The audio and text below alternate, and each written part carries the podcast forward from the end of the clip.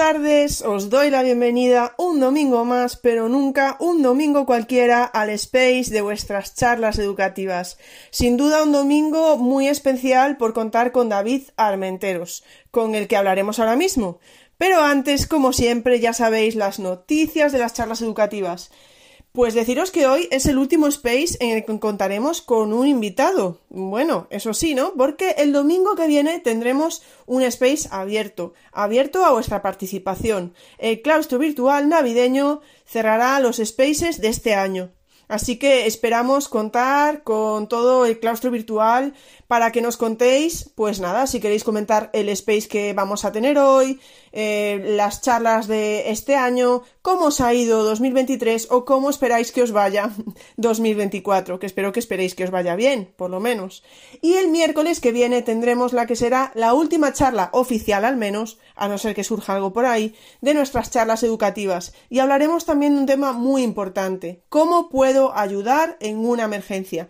Y para eso contaremos con Marta, RCP desde mi cole. No se me ocurre nadie mejor para tratar este tema. Pero ahora, sin más, vamos a hablar con David, con nuestro, con nuestro invitado, porque es un auténtico placer poder contar aquí con él hoy. Y además, eh, complicado, ¿eh? Porque David lleva unas semanas eh, que no para de trabajar, está todo el tiempo ocupado, así que muchísimas gracias por estar aquí con nosotros, eh, con nosotras aquí hoy, David. Y bueno, además de, agradecerte tu presencia y la de todo el claustro virtual, por supuesto, también preguntarte, ¿no? Para aquellas personas que no te conozcan, ¿quién es David y por qué estás aquí hoy? Sé que la labor que haces es importantísima y que unas a, tantos profesionales de la educación en, en, estos espacios me parece fundamental. Así que enhorabuena, que creo que ya te lo he dicho en alguna ocasión, pero creo que este también es un buen momento. Y nada, yo mm, quiero presentarme pues como un profesor de matemáticas más eh, de eso y bachillerato, o sea, no penséis que soy alguien extraño que no pisa las aulas. Yo sí estoy todos los días en, en mis clases. Lo que pasa es que tiendo a dar mucha guerra y, lo que hago, como bien me enseñaron cuando empezaba en todo esto de la educación, me gusta compartirlo que yo creo que es uno de los principios con los que trabajamos en educación.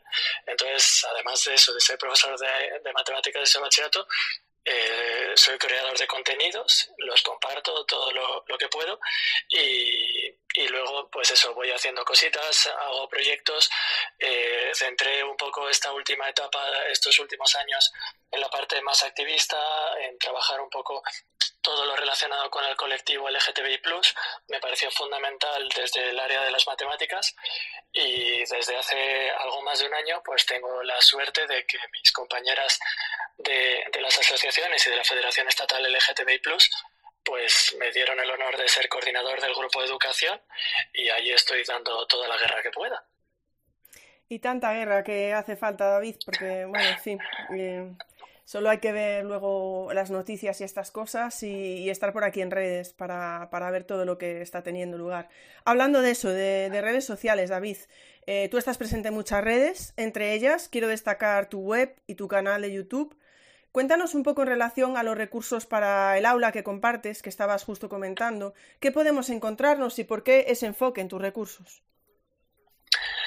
Sí, bueno, yo, te hago un, breve resumen ¿no? de, lo, de cómo empecé y, para justificaros un poco el por qué tomé las decisiones que tomé. Yo como profesor de matemáticas, pues hace ya bastantes años, eh, me di cuenta de una serie de problemáticas en el aula con respecto a, a que los chicos alcanzaran los contenidos como a mí me interesaba y del trabajo fuera en el aula.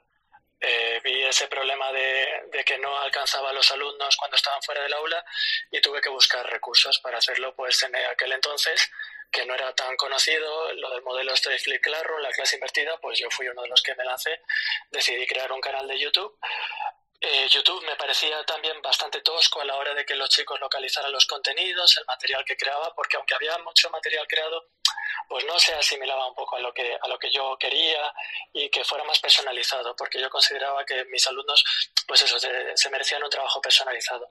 Decidí, pues eso, crear una, una, una página web donde estructurarla como si fuera una biblioteca en la cual tenemos estructurados los contenidos de la asignatura de matemáticas todo para secundaria, porque como profesor de secundaria todavía me da mucho miedo intentar ir a bajar hasta primaria, o sea, me parece muy complejo, es un trabajo los que tienen las, las profesoras y los profesores de primaria que, que yo no me atrevo con ello. Y, y pues eso está estructurado por contenidos de la asignatura, por distintas, eh, por los distintos eh, niveles de, de, la asignatura en, en, eso y bachillerato. Y así es como empezó la página web para poder trabajar pues con los alumnos que localizaran rápidamente contenidos, tuvieran materiales de ayuda, todo en, en base a vídeos. Luego a partir de ahí pues surgió el, eh, el, la idea de aula LGTBI que es trabajar lo mismo, contenidos de la asignatura de matemáticas, pero en concreto en el que trabajamos la temática LGTBI+, que llegó un momento que lo consideré necesario, pues por un problema que hubo en una, en una de, mis, de mis clases, pues me di cuenta porque yo siempre he trabajado. Ingrid, interrúmpeme cuando haga falta, ¿eh? Que Perfecto, no, no, tú habla, habla, David, es que nada, nada, me están cantando, sigue, por favor. Y, lo que os comentaba, pues yo siempre he trabajado porque mi asignatura de matemáticas, o sea, mi aula sea un espacio siempre inclusivo, pero siempre lo he trabajado como el aula de matemáticas. Todos sabemos lo que se dice de, de la asignatura de matemáticas, cuando todo el mundo te habla de que las matemáticas son muy complicadas, que difíciles, que no sé qué. Pues yo siempre he trabajado desde la cercanía, con, con, mis alumnos, con las familias, pues eso, para que vean esa facilidad que veo yo en las matemáticas, que no son tan difíciles como todo el mundo piensa. Pues yo en mi aula siempre lo he trabajado así. Claro, ¿cuál es el problema? Que esto ya lo he contado muchas veces. Pues es un día normal en el aula, entras después de un recreo, pues eso, una clase de, de secundaria, y pues eso, lo típico, ya os hablo de hace unos, unos pocos años.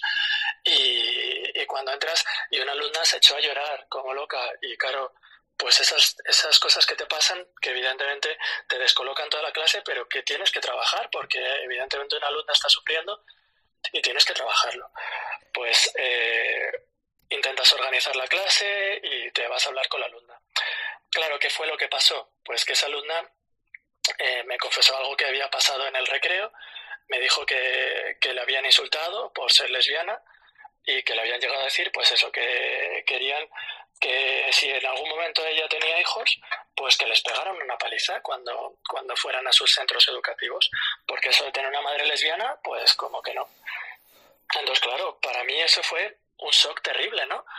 De, ostras, yo que estoy trabajando, que mi aula sea un espacio inclusivo, que mis alumnos no tengan miedo a la asignatura, que mis alumnos, mis alumnas no tengan miedo a, al profesor, que puedan confiar en cualquier momento y que todos los problemas que tengan siempre los puedan comunicar, pues me daba cuenta que había un punto en el que yo no estaba alcanzando. Y claro, más personas yo del colectivo yo que nunca me había visibilizado, o sea, hasta en aquel entonces yo no era visible en mi centro, yo nunca había confesado que, era una persona gay, porque no lo consideraba necesario, o sea, a mí la educación que me habían dado era, tú eres profesor de matemáticas, limítate a hacer lo que tienes que hacer en matemáticas, y poco más, ¿no?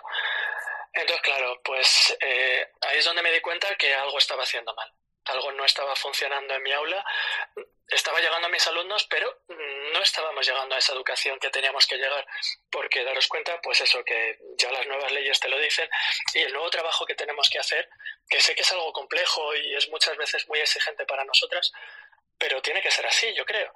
Entonces, claro, me di cuenta que en ese momento no estaba llegando esa alumna. Mi aula no era un espacio seguro.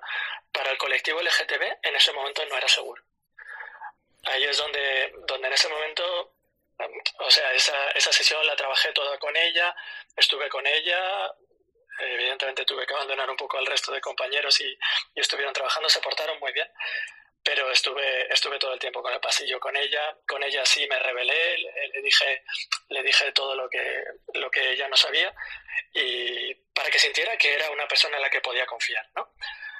Eh, entonces, claro, fue muy revelador para mí eso, pero también muy complejo. Yo esa misma tarde tuve que, tomar decisiones, porque claro, en ese momento el problema no era esa alumna, eh, como comprenderéis, ¿no?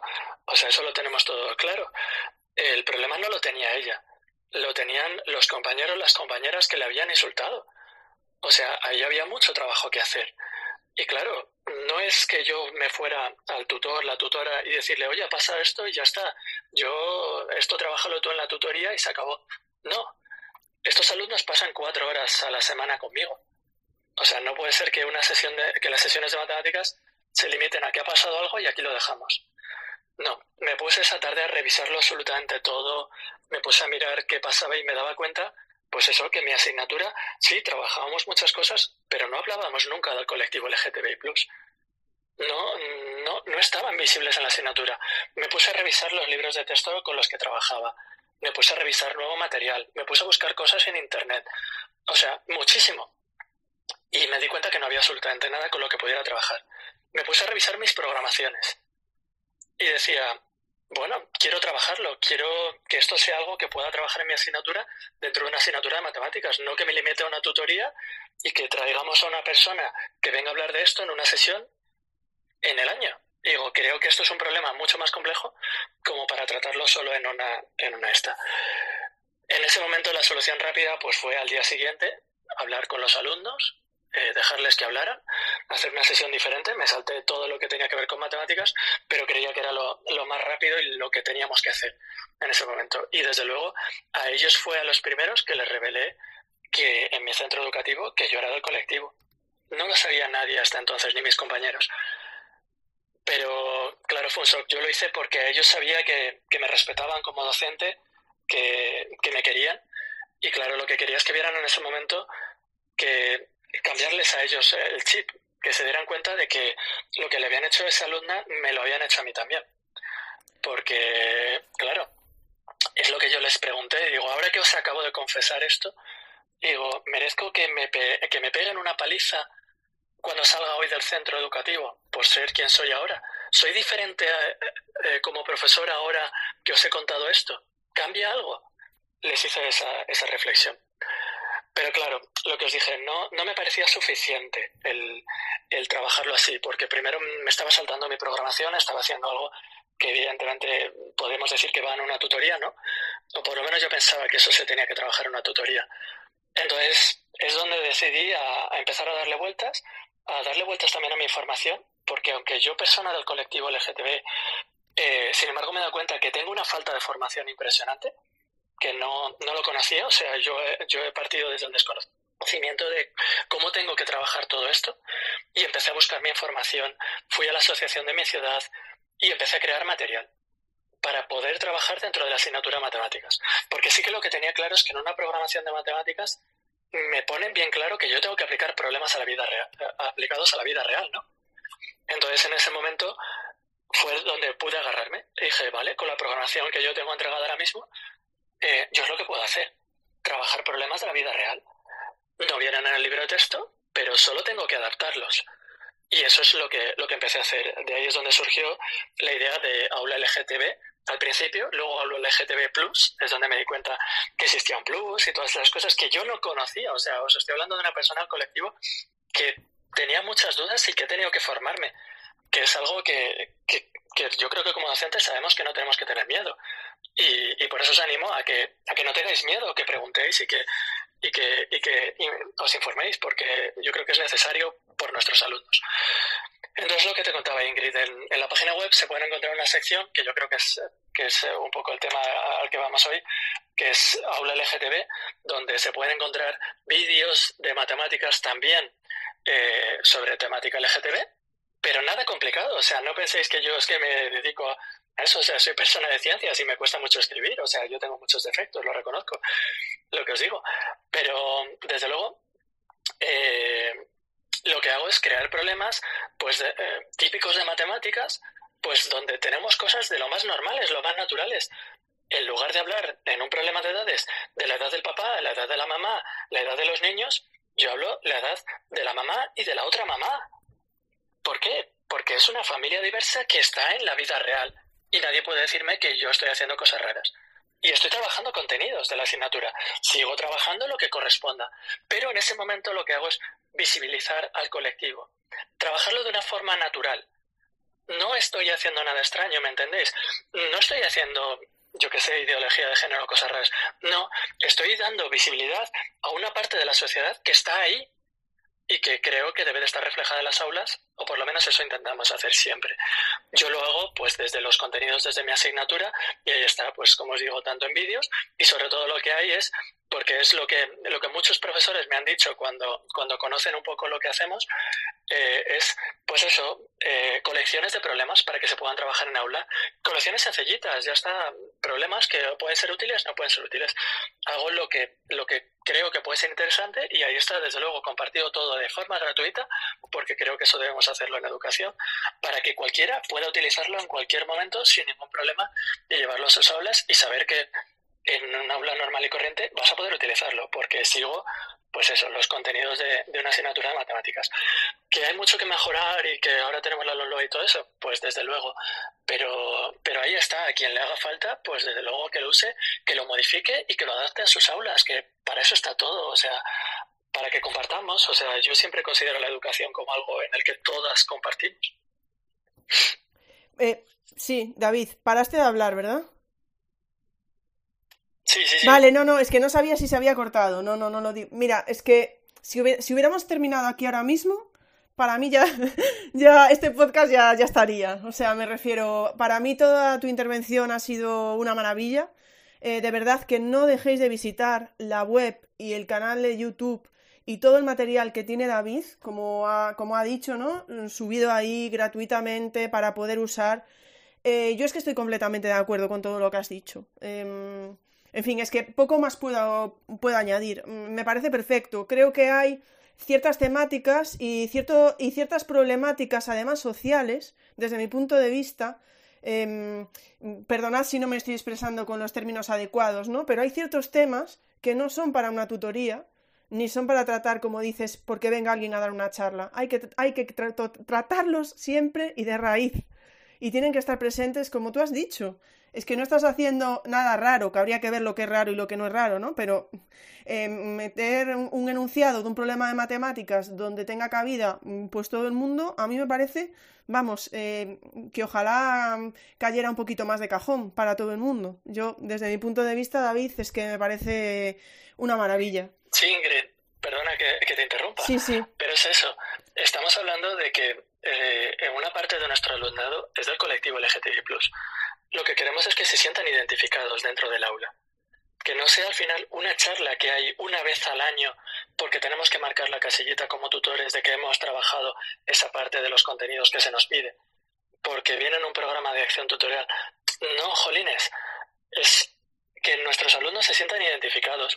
Igual que cuando hablamos de que ahora ya no vemos también lo de celebrar el Día del Padre, Día de la Madre y Día de la Madre, y celebramos el Día de las Familias en los centros educativos para tener en cuenta a todas las familias, pues también tengamos en cuenta toda la situación de, nuestros alumnados y que muchas veces se sienten eh, invisibilizados. Yo trabajo sobre todo con la adolescencia, con los adolescentes. Están en una etapa en la que se están construyendo ellos mismos, a ellas mismas Perdonad si a veces me, falta, me falla también lo de lenguaje inclusivo. Como os digo, yo soy una persona que también tengo mis defectos y me cuesta muchísimo aprender esto y todavía tengo, ciertas cosas que, intento corregir. Pero, Jolines, este alumnado necesita a veces sentirse identificado. Yo, por ejemplo, lo de aula LGTB, lo que considero es que también debía crear personajes con los que los alumnos se pudieran sentir identificados, que tuvieran historias, que cuando entraran, cuando vieran los problemas, se, vieran que ahí hay un personaje y que ese personaje tiene una historia con cosas complejas que, nos pueden pasar a cualquier persona. Porque para acercar un poco la historia también a, esos alumnos y que vean que, bueno, sí, vamos a trabajar esto, pero aquí hay una historia que nos puede interesar y que puede dar juego en un aula. Y que desde luego como contenido transversal yo tengo que trabajar en una asignatura de matemáticas. Y por eso os digo, me parece muy importante que lo hagamos en el día a día. Claro, esto no es algo para que yo estoy así, o sea, si le preguntáis a mis alumnos, mm, os dirán que no, yo no estoy todos los días aquí LGTB, LGTB, LGTB. Desde luego que no. O sea, esto cuando toca, cuando coincide y, ya está, y según vaya saliendo. Y como algo natural, pero como algo más. Igual que puedo hablar de una alimentación sana en un problema de, de pues eso, sobre, sobre alimentos. ¿Por qué? Porque es fundamental que le hablemos de una alimentación y que se cuiden igual que hacen en otras asignaturas. Pues así con todo, tiene que ser algo natural. No, no tenemos que hacer virguerías. O sea, si, si os ponéis a buscar, yo no estoy haciendo virguerías, no me pongo a hacer malabares, porque como profesor no tengo tan poco tiempo. O sea, son muchas cosas las que tenemos que hacer Y esto es una cosa más. ¿Que he decidido hacer mucho ruido con esto? Pues sí, pero es algo que podemos hacer todos. Y que todo el mundo me lo dice. Es que desde matemáticas sí sé, sé que es complicado, pero no imposible. Y lo que digo es pequeñas cositas que podemos hacer en el día a día y que no cuestan nada. Perdona, Ingrid, que te había cortado. No, no, es que no me has cortado, pero es que está siendo una maravilla escucharte, de verdad, David. O sea, yo ya que te conocía de, de redes y de ver algún vídeo, eh, nada, también a veces cuando compartes esos tweets en los que pones las historias precisamente de ese personaje, como dices tú, de verdad no os perdáis las, redes de David porque son una maravilla. Bueno, en tu anterior intervención has comentado lo de mm, hacerse visible. Eh, ¿Es complicado decidir eh, ser visible dentro del centro educativo, David? Os hablo primero, si os parece, de como mi experiencia personal, a lo mejor, y luego de con experiencias que he tenido la, oportunidad de conocer durante todo este tiempo. Desde luego también me gustaría que si alguien quiere intervenir, que también las cuente, porque yo creo que esto es lo que enriquece todo esto, ¿no? Yo como experiencia personal, yo tenía claro en un principio que yo como profesor no me tenía que visibilizar, porque no era algo que, interesara, no eso, era de los que pensaba que, ¿a quién les interesan los alumnos? ¿Con quién me acuesto? ¿Con quién me dejo de acostar? ¿no? Es, es lo típico que, que, podemos pensar, ¿no? Pero es que luego es algo más allá. Ya os digo, en mi caso fue por la situación esta que me surgió, donde decidí tomar eso con mucho miedo, porque te da miedo de lo que puedan pensar las familias, de, de, lo que vayan a decir los alumnos a partir de ahí, pero ya está, o sea, un momento en el que saltó esta, cosa, esta, esta situación, es como que dije, vale, hay que trabajar esto, hay que trabajar con los alumnos. ¿Y, cómo les voy a decir a mis alumnos que no tengan miedo a ser quienes son si yo no lo soy? Si yo me estoy escondiendo. Porque esto no es de decir con quién me acuesto yo y con quién me dejo de acostar. No, esto es quien yo soy. Pues era una forma de decirle a mis alumnos que, oye, no tenéis que tener miedo. Era una forma de decirle a mi alumna que le estaba pasando en aquel momento, no tengas miedo. Aquí tienes una persona que es igual que tú y que está todos los días en el aula y no tiene miedo a ser como es. Entonces, creo que eso era lo, primero, el miedo que tenemos que perder. Esto lo he hablado en, en, estos últimos años con muchos docentes del colectivo. Y claro, siempre una de las cosas que decimos es, ¿por qué tenemos que cargarnos los profesores del colectivo con otra carga más, ¿no? De, oye, eh, soy yo una persona del colectivo y tengo que decidir eh, visibilizarme y todo esto. Primero yo creo que porque lo que os decía, van a llegaros experiencias pero súper positivas. O sea, hay cosas que a mí, desde luego, como profesor, desde que me he visibilizado, la confianza con mis alumnos o que ellos tienen hacia mí es increíble.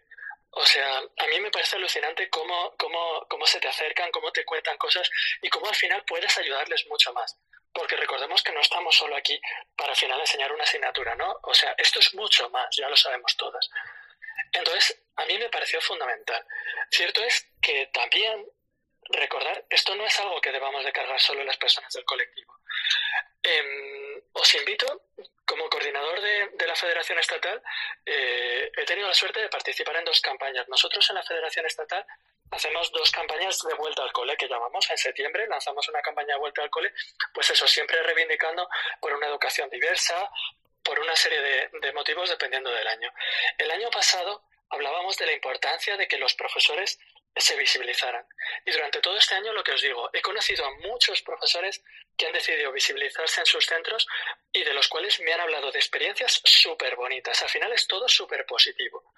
Desde luego hay historias también tristes, o sea, que lo hemos tenido que pasar mal, pero ya está, es lo menos. O sea, no quiero que os vayáis con la idea ni de que, ni que al final somos víctimas ni nada, no, es como todo en, el, en un centro educativo, hay sus más y sus menos. O sea, en eso, en eso no hay nada, nada diferente.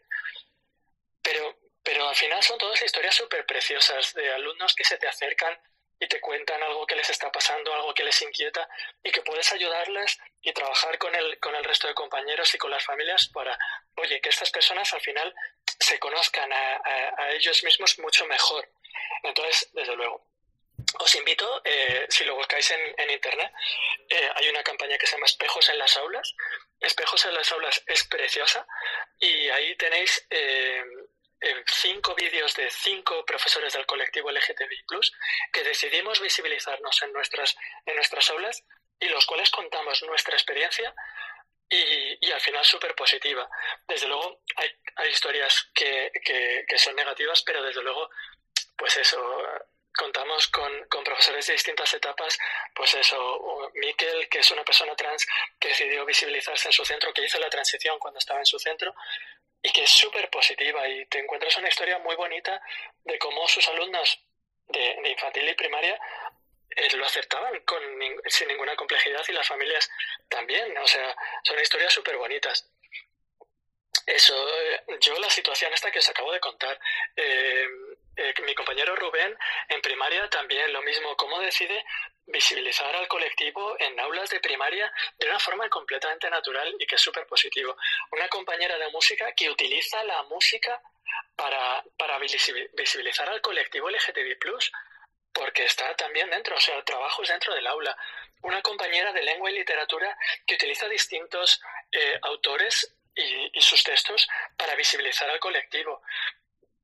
Esa historia, además, es, es muy intensa porque Elena, que se llama, eh, nos, nos cuenta pues esos eh, problemas que tuvo con familias, pero cómo desde su centro educativo la apoyaron en, en, todo momento, insistiendo en que lo que estaba haciendo era lo necesario y cómo se demostró que al final Elena hacía muchísimo y desde luego muchas más familias que sí la apoyaban frente a un ruido muy pequeño. Entonces, desde luego, es muy importante, yo creo que visibilizarse por eso.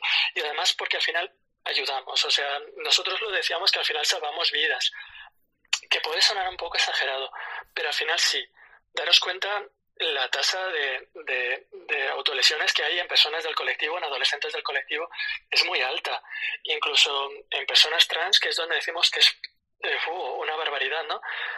Pues que el hecho de que tengan una persona del colectivo en sus centros educativos al final les ayuda. Pero no solo que seamos las personas del, del colectivo, sino que también nosotros como docentes, seamos o no seamos del colectivo, eh, yo creo que debemos de visibilizarnos como personas del colectivo de apoyo al colectivo. Miraros a mí qué me ocurre. Yo, desde aquel entonces, yo en mi, en mi centro, en mis centros, en los centros educativos por los que he pasado, yo me visibilizo llevando la pulsera LGTB en mi mochila. Solo con eso. Ya está. Quiero que todos los alumnos sepan eso, que estoy ahí y que eso. Y así es como saben rápidamente que hay una persona en el colectivo y que pueden sentirse más seguros solo con eso más luego todo lo que puedas hacer dentro del aula. Pero yo dentro de mi centro no llego a todas las aulas. Pues quiero que sepan que hay alguien ahí que pueden ayudarles. Qué bonito sería que todos los profesores fuéramos con nuestra pulsera LGTB, solo nuestra mochila, y no porque seamos del colectivo, sino como seamos personas en las cuales los alumnos se pueden apoyar y que sepan que estamos ahí y que, y que no tienes el por qué ser del colectivo, pero sí le vas a apoyar en cualquier momento, pase lo que pase. A mí me da rabia, pues eso, cuando se me acercan alumnos y me cuentan que son del colectivo y te cuentan sus historias y te cuentan historias tan complejas de que es que en sus familias no les van a apoyar, que sienten mucho miedo, que escuchan cosas en casa terribles y dices, ostras, y trabajas, trabajas con los compañeros para al final que, pues eso, intentar solucionarlo. Entonces, no sabéis a veces lo necesario que es y todo lo que surge solo por eso, por llevar una pulsera y se te acercan alumnos que no, no les has dado nunca clase, pero que consideran que eres una persona segura. Entonces, yo creo que es súper necesario en los centros educativos. Y, y termino ya esta, esta parte. También en Espejos en las Aulas encontraréis ahora que hay vídeos nuevos porque la, campaña el año pasado tuvo tanto éxito, fueron tantos mensajes de profesores del colectivo y no del colectivo que nos decían lo que les había ayudado a no sentirse solos, porque a veces, muchas veces los profesores del colectivo sentimos como que estamos un poco solos y que estamos intentando hacer pequeñas cosas dentro de nuestras aulas, pero que no es verdad. Y la campaña de este año es continuista, pero lo que hablamos es de los aliados. Lo fundamental es que tengamos esas personas al lado. Los alumnos, eh, las familias, los compañeros, personal de los centros, o sea, todas las personas que estamos en los centros educativos y que apoyáis al colectivo, sois fundamentales en esta lucha. O sea, yo en esta campaña que he podido volver a participar, tengo la suerte de, de contar con unos alumnos maravillosos que participaron en la campaña y en vídeos súper emotivos. Os invito también a verlas porque os vais a escuchar historias también muy bonitas. Bueno, yo, he, tenido, he tenido la oportunidad de ver varios vídeos de espejos, en, espejos en las aulas y me han encantado, así que de verdad, todo lo que dice David, eh, es que no se puede decir nada. Están dejando la gente comentarios con el hashtag de las charlas educativas, pero por ahora no, no hay preguntas, voy a seguir. Vale, pero bueno, estaba por aquí, están comentando, ¿no? Lo importante, lo increíble que está siendo la charla, quiero que sepas que ya está habiendo comentarios a ese respecto. Teníamos a Pedro, por ejemplo, que hablaba de la importancia de la visibilidad, Rocío que decía que ya estaba bien, ¿no? De esos problemas de Juan se come 50 manzanas y fulanito se come, no lo sé, lo tengo por ahí abajo, ¿no? Que, que, está bien cambiar un poquito esos problemas. Y Pedro también que decía que le ha encantado eso de la formación del docente en este ámbito, que se ha sentido muy identificado con esta, con esta parte. Bueno, hay muchísimos otros comentarios también de Paco diciendo excelente labor la que realiza David. Eh, ya que a veces en, los domicilios esos alumnos tienen problemas con el género, porque sus familias pueden no ser inclusivas, etcétera. Bueno, eh, está la gente muy metida en la charla, por ahora no hay preguntas, pero eh, bueno, sí, yo te quería hacer una. antes de pasar a la siguiente pregunta que teníamos, te quería preguntar yo lo de la visibilización en general, David, cuando estabas hablando de ser visible en el centro educativo ese es un paso como, digamos, cada uno tiene que buscar, tiene sus tiempos, David. Desde luego eso es súper fundamental y me estoy dando cuenta que me he centrado también solo en los profesores, pero también hablemos del alumnado que también tiene que visibilizarse, ¿no? Em, yo como profesor tomé esa decisión. Ya está, es mía, estoy súper orgulloso de ella y allá cada, cada cual con lo que quiera hacer. O sea, nadie tiene que sentirse obligado a visibilizarse repito, las personas del colectivo tenemos mucha, o sea, una mochila muy cargada con muchas historias detrás. A veces no podemos cargarnos con más, porque es, es muy difícil a veces historias por las que hemos pasado.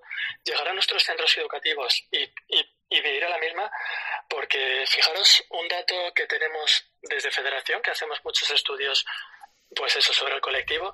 Eh, en este último año salió un poco eh, el colectivo en, su situación laboral, ¿no? que acaba de salir. Y resulta que uno de los datos es que el, sector en el que menos nos visibilizamos las personas del colectivo es en el, es en el profesorado. Los profesores somos las personas que menos nos visibilizamos. Las personas del colectivo que menos nos visibilizamos o sea, somos profesores, ¿no? Pero es que, claro, te pones a pensarlo lo difícil que es visibilizarse. Primero, pues en ocasiones, pues eso, el, el, el, profesorado que es temporal, que es interino, que tiene que cambiar de un centro a otro constantemente, pues claro, visibilizarse es muy complicado. No sabes con qué compañeros vas a dar, no sabes eh, qué dirección vas a tener, no sabes qué alumnos vas a tener. A veces eso te retrae mucho de intentar intentarlo, ¿no? No sabes si vas a generar problemas, eh, dudas que os digo que nos pueden surgir, ¿no? Que luego no tienen por qué ser ahí. Y yo, por lo menos, en mi experiencia, os aseguro que nunca me ha ocurrido. O sea, esa, esa es la suerte que tengo, que es, que es malo decir eso de suerte. O sea, no, no debemos de considerar que esto es una fortuna, sino es lo que nos merecemos, ¿no? Tener, tener buenas, buenas experiencias. Entonces es eso. Otra de los datos que tenemos, eh, hicimos una encuesta que estamos ampliando, ya, ya os, daremos guerra durante este 2024, porque queremos hacer una, una, encuesta a todo el profesorado, no solo del colectivo, sino a todo el profesorado, pues para saber un poco la situación, ya que la que hicimos anterior nos quedaban muchas eh, preguntas sin responder, entonces queremos hacer una mucho más amplia que llegue a todo el profesorado y que os invitaremos a responder, pues eso, en cuanto empiece 2024 la vamos a lanzar y os animamos a que todo el profesorado le respondáis porque nos va, seguro que nos va a aportar muchos datos.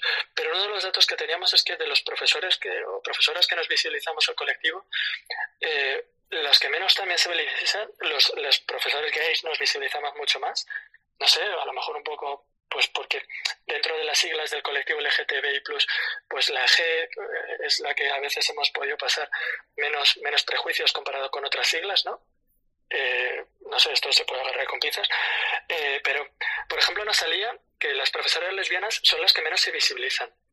O sea, muchísimo menos que otros. Y dices, ¿cómo es posible? Cuando estamos, estamos hablando de un sector en el que mayoritariamente sois mujeres, ¿no?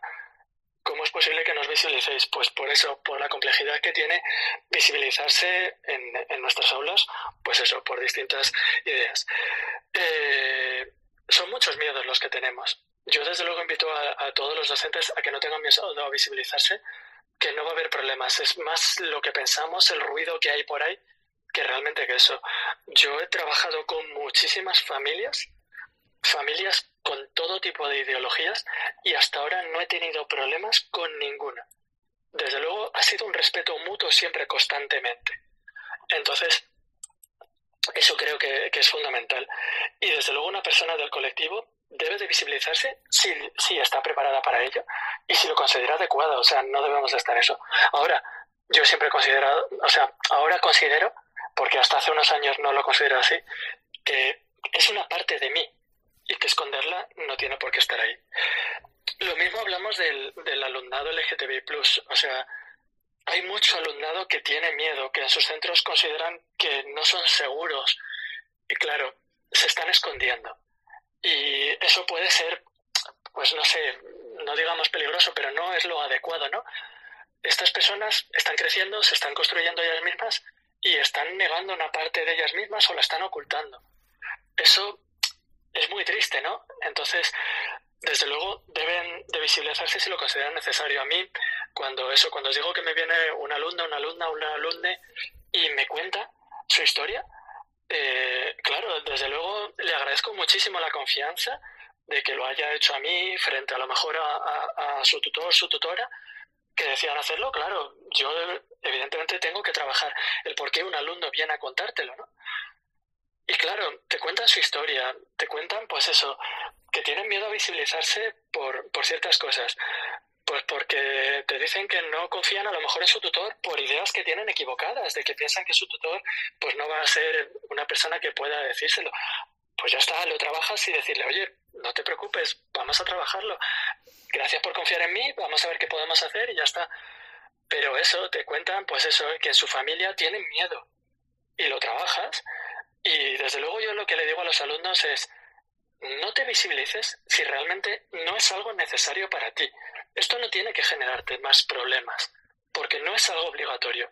Debes de sentirte cómodo primero contigo mismo, contigo, contigo misma, ¿no? Eso es lo, que, lo primero que me aseguro en mis alumnos, que si quieren visibilizarse, o sea, que si ellos se consideran del colectivo LGTBI+, que primero se tienen que sentir orgullosos y no tener miedo a ser como son. Eso es lo más importante. Luego ya, si consideramos que deben de visibilizarse, pues ya está. Pero lo primero es aceptarse a uno mismo. Eso es lo primero, lo primero que trabajo con ellos. Ya está. No tienen que buscar luego la aceptación de los demás. ¿Que es algo que eso? Pues vamos poco a poco y vamos a considerarlo. Y vayamos viendo poco a poco, porque lo que no quiero es que tampoco les genere nuevos problemas. Que no, no pasen situaciones complicadas por ello y que sea algo que entiendan que ya está, que es para ellos necesario, pues vamos adelante, lo trabajamos y ya está. Por eso, al final, cada situación es muy compleja. O sea, en eso, Ingrid, no tenemos fórmulas mágicas como en todo, ¿no? Yo creo que en educación nunca hay fórmulas mágicas. Entonces, pues es eso. Cada, cada persona tiene sus tiempos y se trabajan y sus situaciones. Hay situaciones muy complejas, hay historias muy tristes. Decías tú antes de que, pues eso, hay familias que les cuesta muchísimo aceptarlo entonces, el trabajo es mucho más complicado y desde luego lo primero que haces es pensar en tu alumno de, vale, no vamos a generar un problema, trabajemos con cuidado porque puede ser muy complejo. Entonces, es con lo que con lo que debemos ir con calma y desde luego yo creo que siempre contar pues eso con todo el, equipo que tenemos los centros educativos orientación los psicólogos que hay en el centro o sea absolutamente todo el mundo que trabajemos adecuadamente, porque claro, esto tampoco es un alumno te viene y venga, lo hago público, lo pongo en el tablón en la sala de profesores, oye, este alumno me ha dicho esto, desde luego no. Voy a trabajar siempre, pues eso, con la confianza que me ha dado el alumno y iré contando a quien, a quien alumno me, me deje transmitirlo. O si el alumno, pues eso, considera que se lo quiere decir a otro profesor, a su tutor, su tutora, o a orientación en el centro, lo que consideramos, pues lo vamos hablando y acompaño lo que necesiten. O sea, en eso me parece fundamental. Hay una, una, una, un movimiento, o sea, no movimiento, que está surgiendo en otras comunidades que no está, bueno, en Castilla y León estamos aquí haciendo algo y desde luego estoy súper contento de, de, de, escuchar estas cosas, pero en otras comunidades van más avanzados y os cuento, por ejemplo, en Galicia que para quienes seáis de Galicia seguro que lo conocéis, Red Educativa de, profesorado, que es una red de profesores del colectivo y eh, profesores que apoyan al colectivo, que eso, que tiene una red conjunta en la cual conectan entre ellos y trabajan de forma, pues eso, para conseguir cosas eh, en conjunto. Y una de las ideas que tienen que me pareció maravillosa y yo creo que es algo que deberíamos de trasladar a todos los centros educativos es lo que se llama la tutoría LGTBI+, que es algo que evidentemente las administraciones ahora mismo no contemplan, que luego depende del profesor de que decidamos hacerlo en los centros educativos, pero yo que sé, es una ayuda que, podemos dar al alumnado. Y a mí esa idea de la tutoría LGTB me parece fundamental. Un espacio que le das a los alumnos que puedan acudir a ti como persona del colectivo y, que puedan acudir con total confianza. Entonces, a mí, por ejemplo, es una de las ideas que me parece súper adecuada para los centros educativos. Sé que es complejo, sé que es al final otra cosa más con la que nos cargamos los profesores, pero, jolines, estamos pensando en ayudar al alumnado, ¿no? Entonces, creo que es una idea muy bonita. Yo las cosas que he escuchado desde Galicia, por ejemplo, que es eh, uno de los primeros sitios que está, creo que en Valencia, creo que también tienen esa figura contemplada. Hay muchas comunidades ya que lo están haciendo y, o sea, muchos centros que desde sus comunidades lo están haciendo y, todo lo que escucho al final son historias muy positivas de, de, lo que surge de, esta tutoría. Y luego también lo que, lo que hacemos en algunos centros educativos, yo por ejemplo lo estoy haciendo en el mío, es el espacio LGTB, cada centro lo llamamos de nuestra manera, pero un espacio también en el que generas un espacio seguro siempre en el que los alumnos se puedan eh, puedan hablar, puedan contar lo que les pasa, compartir entre ellos, que hagamos actividades en conjunto o lo que vaya surgiendo. Porque yo creo que la magia de estas cosas es que también dejemos un poco que, sean ellos, ellas, ellas los que, los que puedan ir, ir, manejando ese espacio. Y, y, eso, trabajarlo para hacer en los centros educativos. Son cosas complicadas, pero yo creo que al final son muy bonitas. O sea, yo creo que las personas que estamos trabajando estas cosas salimos súper contentas. Yo en mi centro se lo digo todos los días a mis compañeras. Les digo, jo, me quedo con ganas de más, de todo lo que, del poco tiempo que nos da para el tiempo que, que estamos asignando, pero es que es súper bonito y ves las cosas que van surgiendo y a mí me parece súper fundamental. Entonces, por eso os digo, todo esto de la, de la visibilización en los centros educativos, yo creo que es al final algo complejo y que, que bueno, lo importante puede ser también eso, dar espacios seguros al alumnado en los que puedan, en los que puedan estar. Y desde luego, actividades que no se limitan al final a la charla de una persona que te viene una vez al año. No, esto es un día a día. O sea, los alumnos del colectivo están ahí todo el tiempo, el profesorado también estamos ahí. Ya os digo, el apoyo del, resto de, compañeros a nosotros nos es fundamental. Porque si no, pues muchas de estas cosas no podríamos hacerlo sin, sin, sin que estuvieran todas las compañeras eh, y, desde luego contar con las direcciones de los centros educativos. Si no estuviéramos por ellos, o sea, si no nos ayudaran, no, no podríamos hacer todo esto. Yo estoy súper orgulloso de los centros en los que he estado, todo lo que he hecho. Eh, eh, nunca he tenido malas respuestas y siempre me han dicho en qué te podemos ayudar. O sea, eso es maravilloso. Muchísimas, muchísimas, muchísimas gracias, David. Es que está siendo una charla. Yo es que estoy calladita, escuchando, aprendiendo. Me está pareciendo una charla maravillosa como has dicho, me está dando mucha cosa porque yo contaba con que interviniéramos más, ¿no? Que fuera algo más esto, perdona, Ingrid. No, no, pero ¿qué dices, David? Si hoy es una charla para ti, exclusiva. Los demás están poniendo los hashtags de, las charlas educativas, pero no, no, David. Estos, estos spaces son para, para cada uno de vosotros. No, no, David, por favor. Pero nada, pero, pero con todo lo que hablas, pero con todo lo que nos cuentas. No, no, no, no, seguimos contigo, vamos. Fíjate, eh, tenemos por aquí varios comentarios. Yo te quería decir, para mí has dicho algo muy importante, ¿no? Que es eso, lo que has dicho de, en primer lugar, que se sientan cómodos, cómodas, cómodes consigo mismos, ¿vale? Consigo mismas. Yo tengo el mismo problema que has dicho tú, pero acentuado lo del lenguaje inclusivo que también me cuesta. Pero bueno, espero que todo el mundo ya lo sabe de mis charlas educativas. Pero yo creo que eso que has dicho es muy importante, ¿no? Que se sientan cómodos y que vean el momento em, cuando, cuando vean adecuado, pues decir lo que quieran decir, a quien se lo quieran decir y como quieran decirlo, ¿no? Como has dicho tú. Teníamos por aquí una pregunta de Pedro, pero que ya la has contestado, yo creo, pero bueno, si no, dice, porque dice, David, en vuestro centro habéis creado algún espacio, equipo referente para el alumnado al que pueda acudir o solicitar ayuda o consejo. Creo que ya nos has contestado, ¿no, David? No sé si quieres comentar algo más a Pedro. Sí, yo, por ejemplo, hemos, en el centro yo acabo de llegar este año, entonces es algo que estamos empezando, hemos creado un espacio. Como os digo, todas estas ideas no son, no son propias mías, o sea, son cosas que, que están haciendo muchos profesores por ahí que yo creo que es que es súper fundamental. Entonces creo que generar espacios seguros para el alumnado me parece fundamental. Estos espacios mm, en muchos sitios pues consideramos que, deben de ser espacios solo para el colectivo, para que sientan seguros, pero bueno, se pueden generar también otros espacios donde también tengan aliados, o sea, eso es la, la idiosincrasia de cada centro, ¿no? Entonces, es eso, al final darles un lugar en el, en el, que, en el que puedan estar de forma segura y, que, y que no, no sientan que ahí va a haber nada, nada, nada peligroso hacia ellos o que, o que se va a hablar o que los compañeros van a considerar, oye, es que estás yendo aquí y eso. Entonces, es algo que hay que generar con, con mucho cuidado y que desde luego hay que trabajar.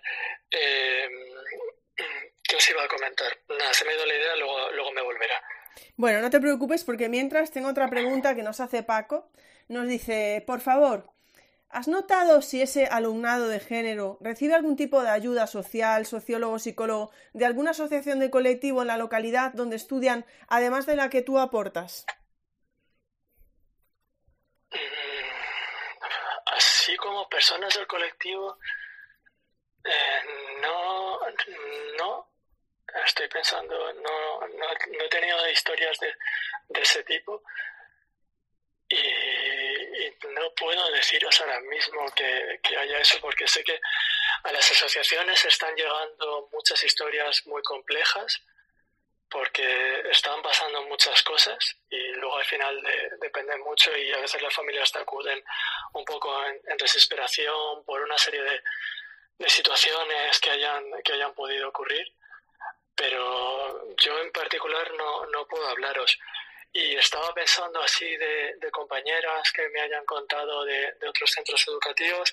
Es que son siempre al final historias muy complejas en las que eh, algo ha pasado, pero no, no eso. Y desde luego de las asociaciones sí que puedo deciros que en este momento muchas asociaciones se ven un poco desbordadas por lo que está surgiendo. Ahora que tenemos reciente eh, la, la ley LGTBI, ley trans, pues claro, ahora hay que activar, hay que hacer una serie de protocolos y un montón de cosas que, los centros empiezan a demandar un poco.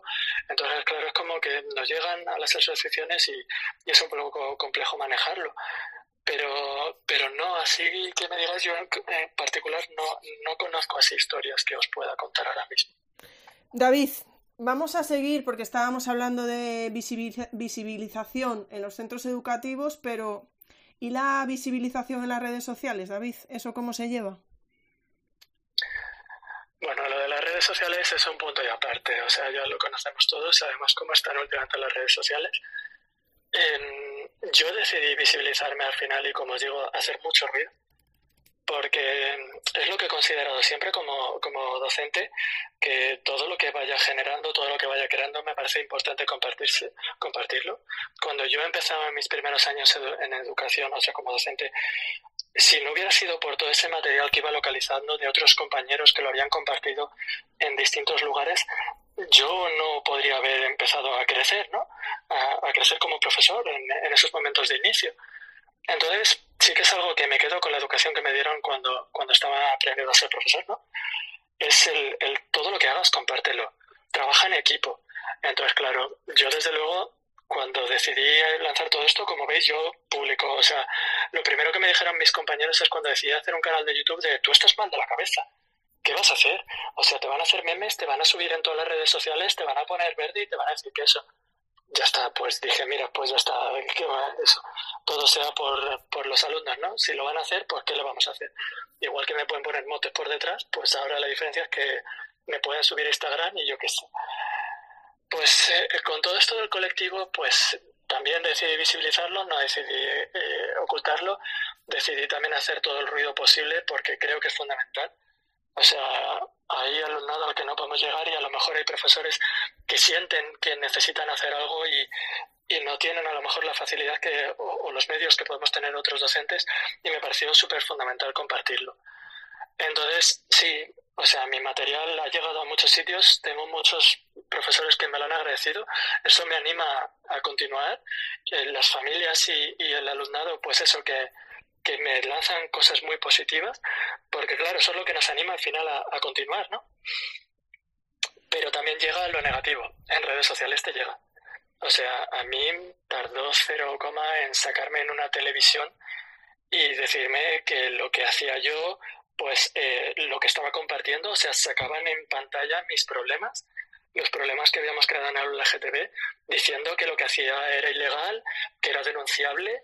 O sea, a mí se me cayó el mundo cuando me pasaron ese vídeo, porque ese vídeo me lo compartieron.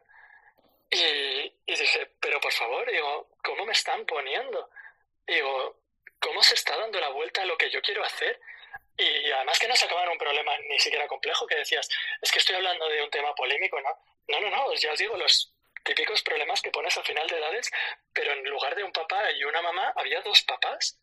Y yo decía, pero ¿cómo me están poniendo en un momento en las redes sociales por esto? A mí me asustó muchísimo, porque lo que se decía era una salvajada. Me dio mucho miedo. Y yo acudí, pues eso, a, las asociaciones también, a decirles, me está pasando esto, me está dando miedo. Yo no sé si continuar ahora en este momento, yo no sé si van a aparecer, porque claro, el, el sitio donde lo compartieron, encima tenían una página de Facebook, eh, en la página de Facebook me encontré que había varias publicaciones en las que, hacían comentarios, o sea, en las que aparecían los problemas. Y, y, de repente te encontrabas que te ponías a mirar el historial de esa página de Facebook y te encontrabas que hacían manifestaciones en las puertas de los centros. Eh, y habían ido por profesores. Y yo eso lo estaba viendo y yo me estaba quedando, pero por favor, ¿qué está pasando aquí? Y me daba mucho miedo de que eso me pasara a mí. Claro, hablando con personas que desde luego dominan este, este mucho eh, todo el tema de, la legalidad y todo eso, mucho más que yo, me dejaron, o sea, no tengas miedo, déjalo pasar, que es luego la rabia que me dio de cómo que tengo que dejarlo pasar, ¿no? O sea, están diciendo todo lo que dicen, pero yo tengo que dejarlo pasar. O sea, me pareció, me pareció muy fuerte. Pero al final agradezco a las personas que me lo dijeron porque fue lo mejor. Esos, esos comentarios se acabaron, mm, no llegaron a ningún sitio. Los vídeos que llegaron a subir en YouTube fueron bloqueados en las redes sociales. Entonces, por eso dentro de lo que cabe tengo esa esperanza con las redes sociales en las que puedo decir, vale, tardan a veces en actuar, pero al final hacen algo. Entonces, es como que, bueno, venga, y ya está. Ya sabemos lo que en, en redes sociales, en Twitter, no sé si han cambiado ahora las cosas o no, pero llevo una época bastante tranquilo de que no hay nada de comentarios, puedes decir cosas. También siempre he considerado que si no me voy a meter en un debate constructivo, nunca lo hago. Siempre participo en cosas en las que creo que son constructivas para, para la comunidad educativa. No, no voy más allá porque lo demás es ruido y creo que no debemos de entrar. Cuando vemos, cuando veo a compañeros criticándose los unos a los otros en, redes sociales, me parece horrible. Jolín, es ya bastante duro, es la, la vida de un docente, ¿no? como para que nosotros vayamos a, atacarnos entre nosotros, ¿no? Entonces lo de las redes sociales creo que ahora parece que por lo menos a mí el mensaje está más relajado, no tengo ese, ese ruido que, o por lo menos no me está llegando, pero desde luego trabajo con total confianza sabiendo que tengo una ley educativa que me apoya, que tengo un centro educativo en el que me apoyan, que tengo una dirección que me apoya y yo creo que eso es lo importante y que, y que yo estas cosas puedo echármelas a mis espaldas como docente yo puedo hacerlo. Mis alumnos a lo mejor no. Mis alumnos son los que no pueden hacerlo. Y yo tengo que hacer este trabajo por ellos, para que no sufran lo que al final hemos sufrido las personas del colectivo hace años o que nos llegan ahora. Yo tengo que hacer que eso no le pase a ellos. Entonces, yo creo que esta lucha es fundamental sobre todo por el alumnado. O por esas familias que tienen un alumnado que está sufriendo, que también sufren ellos también, ¿no? Entonces, eso al final yo he decidido echarme a las espaldas. Yo entiendo que hay muchos compañeros que no pueden hacerlo. O sea, es normal, porque al final cada uno tenemos la coraza que nos ponemos, ¿no? Entonces, hay personas que no pueden, entonces lo entiendo y ya está. Pero desde luego, a todo el profesorado le digo, por favor, que no tengan miedo, que no se sientan solos. Hay una comunidad muy grande de docentes que estamos ahí y que, y que en ningún momento se sientan solos y que desde luego acudan, o sea, que, que el profesorado LGTB estamos aquí, o sea, en, en, cualquier red social y se nos puede localizar fácilmente y que desde luego nadie tenga miedo. Y yo que no os penséis que al final que me quedo con un mensaje negativo, estoy súper contento de las, de las redes sociales de cara a que me está ayudando a encontrar mucha gente, estoy conociendo historias muy bonitas, eh, estamos, estoy compartiendo cosas con docentes muy necesarias, o sea, por eso te digo, Ingrid, qué necesario es estas charlas que, que hacéis, que hoy hayáis decidido dedicar un espacio al colectivo LGTBI, me parece fundamental, para que eso, todo el profesorado no se sienta en ningún momento solo. No estamos solos. Que nadie os diga que de verdad que lo que estamos haciendo está mal, que esto es ideología de género o cualquier cosa. Que no, es súper fundamental. Estamos hablando para todo nuestro alumnado. Recordemos que debemos de educar a nuestro alumnado en unos valores democráticos de, de, la democracia en la que vivimos nosotros ahora mismo. Y desde luego tenemos que enseñarles a vivir la vida real con la que se van a encontrar cuando salgan del aula. Y yo siempre lo digo, el colectivo LGTBI estamos fuera de las aulas, estamos ahí. Eh, porque no se habla en las aulas, no vamos a desaparecer. Entonces los alumnos, los alumnos tienen que conocer esa información. Y yo no le estoy pidiendo a mi alumnado que cuando salgan hoy de las cuando salgan de mis clases se hagan gays, se hagan lesbianas, se transformen en personas trans. O sea, no, no estoy pidiendo eso. Yo no se lo digo, lo que digo es que respeten y que se sientan orgullosos de lo que son, sean lo que sean. Y ya está. Es lo único que le digo a mi alumnado. Y que allá cada uno, o sea, que cada cual tenga sus ideas. Que eso es lo importante, pero respetemos las de todos los demás. Qué horrible me parecía el otro día. Perdona, Ingrid, si ves que me salgo un poco de tema, tú dímelo.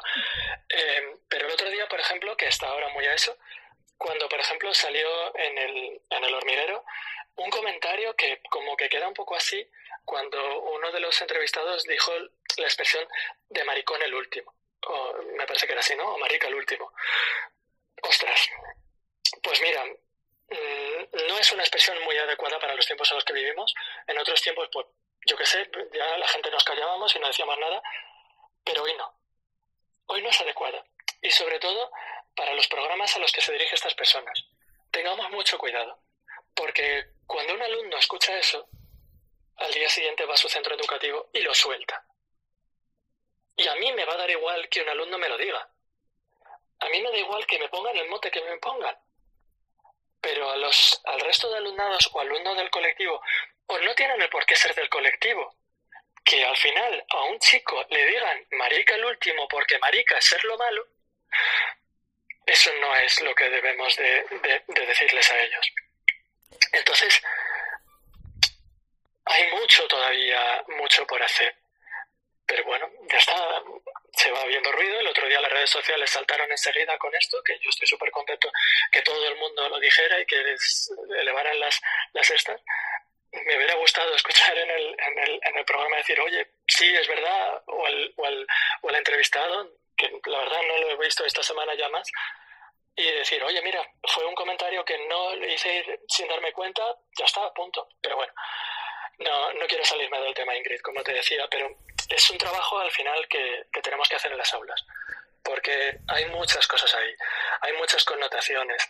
Recordemos, y lo mismo, si me salgo decírmelo, pero ¿por qué las mujeres se manifiestan todos los años? ¿Por qué lo hacen? Pues porque todavía hay una serie de discriminaciones en el sistema que hay que corregir y que desde luego tenemos que trabajar. Claro que se ha avanzado muchísimo, pero queda mucho para avanzar. Pues eso es lo que decimos en el colectivo. Y desde luego en las aulas tenemos mucho trabajo que hacer para educar a ese alumnado y que vean que al final que marica el último no es algo malo. Que marica lo soy y si tengo que ser el último, lo seré, pero estoy súper orgulloso de serlo. Y no tengo ningún problema y nadie tiene el por qué tenerlo. Y esa expresión no es adecuada. Punto. O sea, ya está. No sé, no sé qué otra cosa os iba a comentar, perdón, Ingrid. Fíjate, David, es que creo que no, no, te ha salido del tema. Es más, creo que lo que dices, desde mi punto de vista, eh, me, resulta, me resulta muy importante en el sentido de que no es solo en el aula donde hay que educar, eh, también, como estás comentando, en, en, en este tipo de, de, programas, ¿no? Esa situación que se dio. Y fíjate, esto me recuerda un poco a, al debate dominguero que ha salido hoy, Eh, porque el debate dominguero mm, que pusimos, que hemos puesto hoy, que está todavía activo, que, podéis votar, bueno, si escucháis esto en diferido no.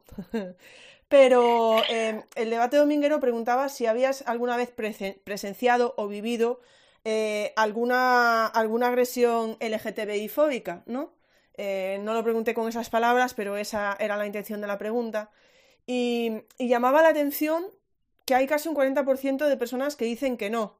Yo, por un lado, estaba pensando que quizá no estaban teniendo en cuenta las redes sociales, porque es que si tenemos en cuenta las redes sociales, a ver, no es por nada, pero en fin, eh, que no se le haya cruzado un tuit o un comentario homófobo, pues eh, no sé cómo no se le ha cruzado, es extraño. Pero luego también, David, nos estábamos preguntando ahí en los comentarios del debate dominguero si había gente que consideraba que ese marica el último del otro día eh, no es una agresión, eh, ¿Ves por dónde voy, David? Parece ser que a mí me da la sensación que dentro de ese 40% de personas que han votado que nunca ha presenciado eh, o vivido una agresión, que podía ser física o verbal, eh, ¿qué está considerando la gente como una agresión, David? ¿Ves por dónde va mi reflexión? Sí, sí, sí. Es que es eso. Y yo esta semana, la verdad que hubo un momento en que tuve que desconectar alguna cosa porque te pasaban vídeos y decías, jolines, digo, y que estamos debatiendo esto, que estén debatiendo ahora esto en televisión, porque es que vamos a lo mismo. O sea, hace unas semanas el debate era, es que ahora no se pueden hacer chistes ni de maricones, ni de, mm, ¿qué, decían? De personas bajitas o algo así, no sé, no sé cómo era, no me acuerdo, lo de maricones eso sí, pero claro, pues jolines, eran otros tiempos. O sea, yo me acuerdo ser pequeño y escuchabas a ciertos humoristas y te quedabas con eso y entonces era como que, ostras, soy malo, ¿no? Porque soy la persona débil, o sea, tengo que tener una pluma, tengo que tener no sé qué, y si la tengo soy digno de chiste. Y en aquel entonces, cuando yo estaba creciendo y escuchaba esas cosas, pues era con unas ideas que te quedabas de, de no soy una persona buena, me estoy ganando todo lo terrible de esta sociedad por, por ser como soy. Y te sentías cohibido, desde luego en tu centro no te visibilizabas. O sea, hemos tenido que crecer con unos prejuicios que nos callábamos. ¿Por qué? Por miedo, por un montón de cosas. Pero ahora la sociedad ha avanzado. Y desde luego, yo no voy a criticar que en aquel entonces ya se hicieran los chistes y se hicieran las cosas. Es como si de repente nos ponemos a evaluar las películas de Disney que se grabaron que se, que se, que se hicieron hace muchísimos años, pero claro, que se hicieron en otra época diferente. Y que si ahora mostramos a los, a los adolescentes o a los menores, les explicaremos el porqué, del, por qué la película era así. Pues porque era una situación diferente, etcétera, etcétera. Y lo explicamos y ya está. Pues lo mismo nos pasa con esto. Y ahora es que de repente es, no, no, es que no se puede hablar. No, señores, no es que no se pueda hablar es que ahora si lo vas a decir y a mí me ofende, ahora te voy a contestar. O sea, es así de claro. ¿Por qué? Porque yo, como maricón, no me considero que tenga que ser denostado por ello. Y maricón al último, pues perdona, pero no. Maricón y me pongo delante. O sea, eh, ¿qué queréis que os diga? Pues es eso. Pero claro, cuando estamos hablando de un alumnado que no tiene esa seguridad que podemos tener ahora ciertas personas, pues tenemos que tener cuidado. Lo que decía Ingrid, educar hay que educar en todos los ámbitos. Todos tenemos una responsabilidad. Y en estos, en estos programas creo que mucho más. O sea, no debemos de ir de soy líder de audiencia y puedo decir lo que quiera. O lo puedo decir y no, no me puedo, me, me arrincono en donde estoy y de aquí no me vas a mover. No, Jolines, yo como persona meto la pata. Insisto, soy persona humana y yo soy el primero que lo reconoce. Tengo muchísimo que aprender, pero muchísimo. Y sobre el colectivo más. Y soy persona del colectivo, pero tengo muchísimo. He crecido con un lenguaje que no es inclusivo, me cuesta mucho utilizarlo. Soy de los primeros que ahora de repente creo que considera que cuando paso una lista debo de, hablar del, pronombre, porque me parece fundamental, a pesar de lo horroroso que lo podremos considerar, pero no, jolines, es respetar lo, que quieran ser nuestros alumnos. Y la contestación vuelve a ser la misma. Y si un alumno mío quiere ser gato, tengo que consentirlo. No, por favor, no ridiculicemos. Estamos hablando de algo muy serio. Y yo cuando oigo a una persona decir, no, es que si mi alumno quiere ser gato, perdona, por favor, no saquemos las cosas de tiesto. Entonces, es eso. sé que es complejo y que vale, podemos refugiarnos. No, la Real Academia de la Lengua no contempla el género neutro. Pero yo no digo que lo contemple o no lo contemple la Real Academia de la Lengua. Lo que digo es que si un alumne me pide que le trate en género neutro, ¿quién soy yo para decirle que no debo hacerlo? Para decirle, no, no, no, es que a ti me viene en tu DNI que eres hombre o que eres mujer y te voy a tratar como tal. Pero ¿qué problema le estoy generando yo a ese alumno? Porque le estoy rechazando en su forma de ser. Y estamos generando un problema a unas personas que están creciendo y que se están construyendo ellas mismas. Y les estamos rechazando. Es muy complejo. Y yo reconozco soy de los primeros que el género neutro me cuesta utilizarlo, pero que creo que es fundamental y que tengo que tener ese respeto a ese alumnado. ¿Por qué? Porque es una forma, es, es su ser. Y yo no tengo el por qué cuestionarlo. Y soy de los primeros que ahora está con eso. Entonces, son muchas cosas las que hay y que debemos de tener cuidado. Y, y, por eso me dirijo también al, a, eh, cuando hablamos del feminismo. Fijaros lo que lleváis luchando las mujeres por una sociedad muy machista. Y todavía tenéis que luchar y todavía hay cosas con las que tenéis que luchar. Entonces, claro, y, y, y, vamos a pararnos porque ahora de repente nos digan que no podemos decir cierta cosa. Que no, jolines. Que es que es muchísimo. Y perdona, Ingrid, porque me pongo a desvariar. no, para, para nada, David. Es que además. Eh, yo creo que es lo que dices tú, ¿no? Eh, hemos vivido, pues, eh, como decía yo en un comentario hoy en el debate dominguero, decía, pues tenemos ciertas eh, tradiciones lingüísticas muy enquistadas y que imagínate que a ese entrevistado el otro día le salió esa expresión y le salió, pero es como dices tú, pudo porque luego no pidió disculpas y ya está. Es decir, pues hombre, ojalá no le hubiera salido, está claro, pero luego, mm, sobre todo hoy en día, teniendo las redes sociales, pues simplemente podía haber dicho luego, siento haber dicho, siento mucho haber dicho esto, eh, intento no usar, como estás diciendo tú ahora mismo, ¿no? Intento no usar esas expresiones, pero me emocioné mucho, estaba no sé cómo, me salió así y, lo lamento. No sé, eh, que probablemente no arregles mucho, ¿no? Porque ya lo has dicho y estabas en un programa en directo, pero yo creo que, bueno, que siempre va a ser mejor eh, rectificar, pues metes la pata, um, en fin, bueno, eh, pero yo creo que... sí, somos humanos, o sea, somos humanos, ya está. Y, eh, y posiblemente el entrevistado no tenía ninguna mala intención. Sí. Porque no la, podía no tenerla. Hmm. Ya está, hemos crecido en una sociedad que al final esos comentarios están al día, pero ya está, punto, se acabó. Oye, le ha molestado a gente, pues ya está. Yo lo digo, igual que ahora puedo estar equivocándome en mil cosas y desde luego cualquiera de las personas que nos están escuchando ahora me pueden corregir en un montón de cosas y desde luego admitiré mis errores, porque yo no soy una persona perfecta, o sea, no, no, no soy aquí un experto en todo, en todo lo que estoy hablando. Y ya está, o sea, yo considero que debo mucho aprender y ya está. Y si tengo que rectificar, pues desde luego lo haré porque puedo estar equivocado en mil cosas. Y eso es lo que creo que nos hace humanos y al final nos hace a todos mejores. Entonces, eso es lo que hay que hacer. El otro día también con el debate este surgían otros programas de televisión que decían, no, pero si es que al final las personas del colectivo utilizáis la palabra maricón como si nada y os habláis entre vosotros con maricón. Y digo, perdona, pero no es lo mismo yo decido utilizarlo en los contextos como decido utilizarlo dentro de unas conversaciones que son seguras para mí o lo que yo considere. Pero no era ese momento. Y en ese programa se decidió utilizar esa expresión, reírse sobre lo que había dicho el entrevistado y aplaudirlo. Eran muchas cosas las que estaban detrás. Entonces, claro, son cosas muy diferentes. Perdona, Ingrid. No, no, es que además es muy diferente. Es como que yo pueda, por ejemplo, yo que yo pueda decir, ay, pues em, me siento un poco gorda y que venga alguien de fuera me diga, joder, vaya gorda de mierda. No, perdona, no es lo mismo.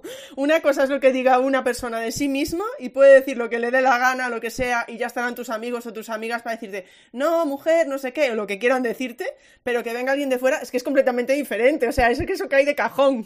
O sea, es una cosa como, mm, en fin, bueno, es que mm, la verdad es poner como excusas que no, no hay por dónde cogerlas. Pero bueno, vamos a pasar a otra pregunta, David, porque si no, sí que desvariamos los dos.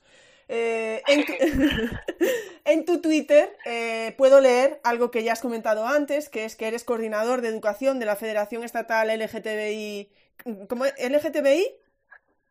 ¿Cómo dices? LGTBI Plus. Plus, vale, porque a veces me confundo con el Plus y, y, luego no lo tengo claro. LGTBI Plus. Cuéntanos un poco la labor de esta federación en general y tu labor en particular. desde Federación, o sea, se hacen muchísimas cosas. Eh, si entráis a su página web, desde luego lo tienen todo muy bien estructurado. Em, en Federación, pues intenta trabajar, primero, eh, está organizada por distintos grupos eh, en los cuales trabajan distintos aspectos. Primero los grupos que llamamos identitarios. Los grupos identitarios pues están formados por las distintas identidades.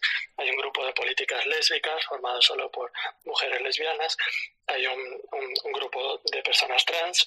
Hay un grupo de personas bi, de políticas bi. Y también tienen ahí las plurisexualidades, que no me deje nada. Em, me voy a dejar un montón de grupos, que lo sepáis. Pero es que el trabajo de federación es muy amplio, o sea, os lo aseguro. Y, ya os digo, eh, em, eh, pues eso, el grupo, el, grupos de salud, que se trabaja un poco esa parte un poco más de salud, los grupos que no son identitarios, que no están formados por personas que tengan que ver con eso, por ejemplo, el grupo de educación en el que estoy yo, no tiene por qué estar formado solo por personas que tengamos que ver con, con educación, no tiene por qué ser formado solo por docentes o así, sino por personas preocupadas por, por eso. El grupo laboral, que se encargan un poco de esa parte de, de la situación del colectivo, en, en eso y un poco la vulnerabilidad que pueden tener en ocasiones. Em, eh, grupo religioso, o sea, tenemos, perdón, de fe y espiritualidad, ¿vale? Digamos las cosas bien, porque evidentemente en el colectivo pues hay muchas personas que, que tienen su fe y que tienen su espiritualidad y, en ellos trabajan. Eh, ya os digo, me estoy dejando una barbaridad de grupos y me van a matar todos cuando me digan. No te sientas mal por eso, David, que sabemos que siempre pasa y para eso está la página web, para verlo todo detalladamente. Tú sigue, pero no te preocupes por eso. Eh, grupo de familias, que el grupo de familias, ya os digo, es súper fundamental, porque estamos hablando de, de familias que, eh, que ahora hablamos de distintos tipos de familias y las del colectivo, pues evidentemente tienen una serie de dificultades, una serie de realidades que son muy complejas, entonces se trabaja un poco pues en eso. Además, este año que está terminando ya ha sido el año que hemos dedicado a familias. Nosotros en Federación tenemos un año temático, entonces este año ha sido el año de familias, lo consideramos súper fundamental visibilizar los distintos tipos de familias Recordemos que ahora mismo el, Ministerio de Igualdad reconoce más de 20 tipos de familias en nuestra, en nuestra sociedad. Y no estoy hablando que los 20 tipos de familias sean del, del colectivo, ¿no? no, hablamos de distintos tipos de familias que recordemos que esas familias nos encontramos en los sistemas educativos y debemos de tenerla en cuenta. Qué importante yo creo que es que los docentes también conozcamos esas situaciones porque nos las vamos a encontrar cuando tengamos que atender a familias, las situaciones personales del alumnado, todo eso debemos de conocerlo y todo eso está ahí. Em, ¿Qué más? Eh, bueno, hablando de eso, eh, eh, en el grupo de educación, este año hemos conseguido o hemos luchado y la verdad que estamos súper orgullosas porque el año 2024 ya os lo puedo contar porque se presentó hace unas semanas, va a ser el año de educación. Entonces vamos a dar mucha guerra en educación, vamos a intentar hacer muchísimas cosas, queremos hacer pues eso, eventos de, de visibilización de que puedan participar docentes, familias, todo el mundo, porque consideramos que es muy importante la educación en, diversidad afectivo-sexual. Es súper importante. Entonces, este año va a ser un año que lo vamos a pelear, vamos a, trabajar por eso, para que, para que eso. Entonces, os invito a que estéis muy pendientes a, la federación este año, porque queremos hacer muchas cosas bonitas y cuando sea el orgullo, pues también saldremos, eh, sin, si no pasa nada, claro, a, a, luchar por un año en educación, porque lo consideramos que es fundamental. O sea, están pasando muchas cosas. Tenemos un alumnado LGTBI que, que está ahí y que consideramos que es fundamental que luchemos por ellas. Tenemos unas familias en los centros educativos que son del colectivo y que en ocasiones pues se sienten que tienen que luchar contra papeleo que no es del todo inclusivo, con situaciones de recogida del alumno, viene el papá y luego eh, viene el otro papá. O sea, ciertas cosas que hacen que al final pues sea un poco cuesta arriba para las familias. Entonces creemos que en educación hay muchas cosas que trabajar y desde luego queremos, pues eso, eh, contarlo todo. O sea, no lo veáis que vamos a atacar educación, no, no, no, todo lo contrario. Vamos a ver todo lo bueno que se hace en educación que es súper fundamental y que eso, todo lo que necesitamos los docentes, pues que contéis este año con la federación y con las asociaciones que forman la federación, porque se me olvida decir lo más importante, la federación estatal no solo está formada por los grupos, sino que está formada por todas las asociaciones LGTBI que hay en nuestro país.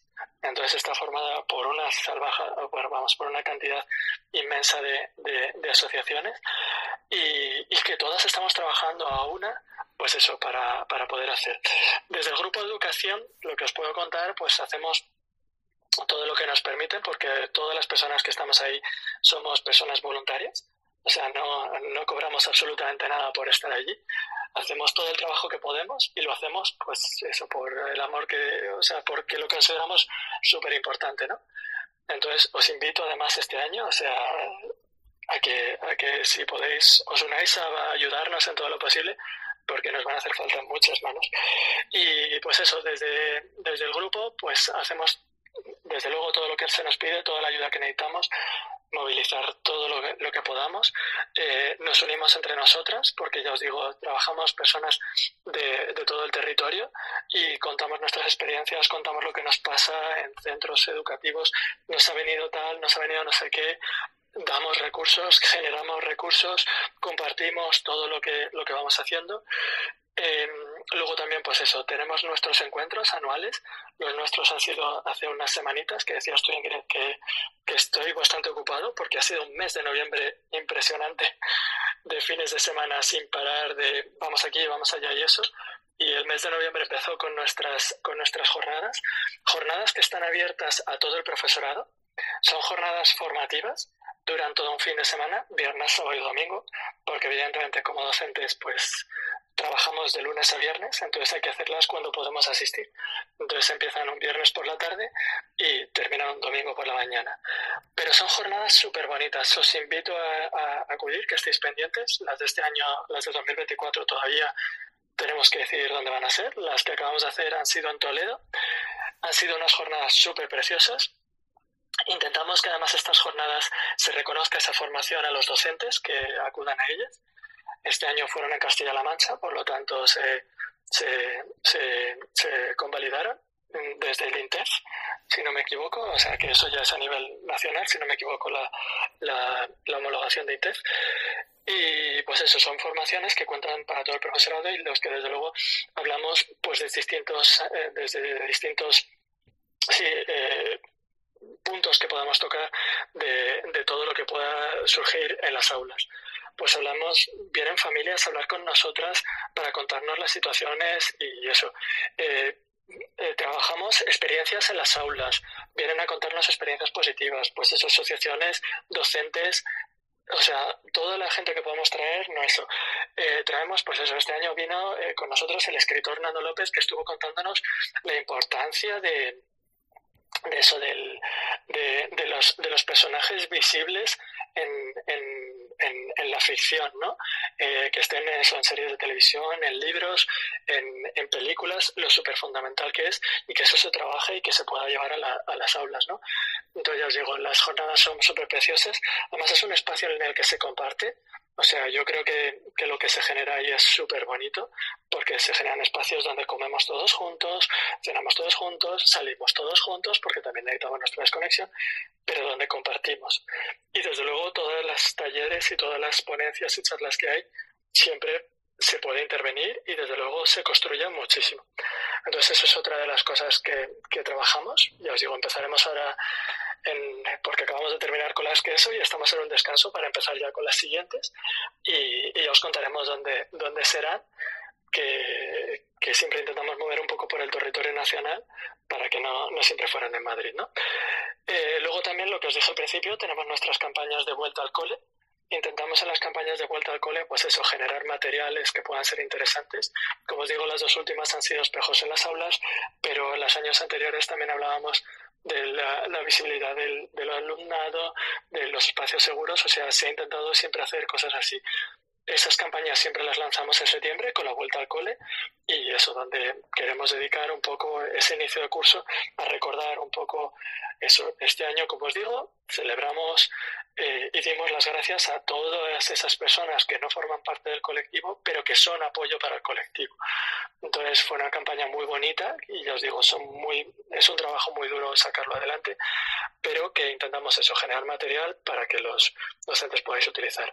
También, pues eso, intentamos generar material que se puedan utilizar en las aulas. Eso lo hacen las asociaciones y también lo hacemos nosotras. También se hacen formaciones, se intenta hacer formaciones desde federación, pues eso que cuente con la homologación. Tenemos eh, eh, convenios con algunas universidades, pues para poder hacer formaciones a, docentes, o sea, lo, lo, que se considere. Este año, además, vamos a intentar hacer muchas cositas. Con esto del año de educación estamos preparando cosas. Ya os las iremos avanzando poco a poco, porque es un año que queremos trabajarlo y, que desde luego surjan muchas cosas. Entonces queremos hacer pues eso, formaciones a docentes, a familias, a todo lo que podamos para que a quien la, considere, o sea, quien la necesite, desde luego, esté, esté ahí.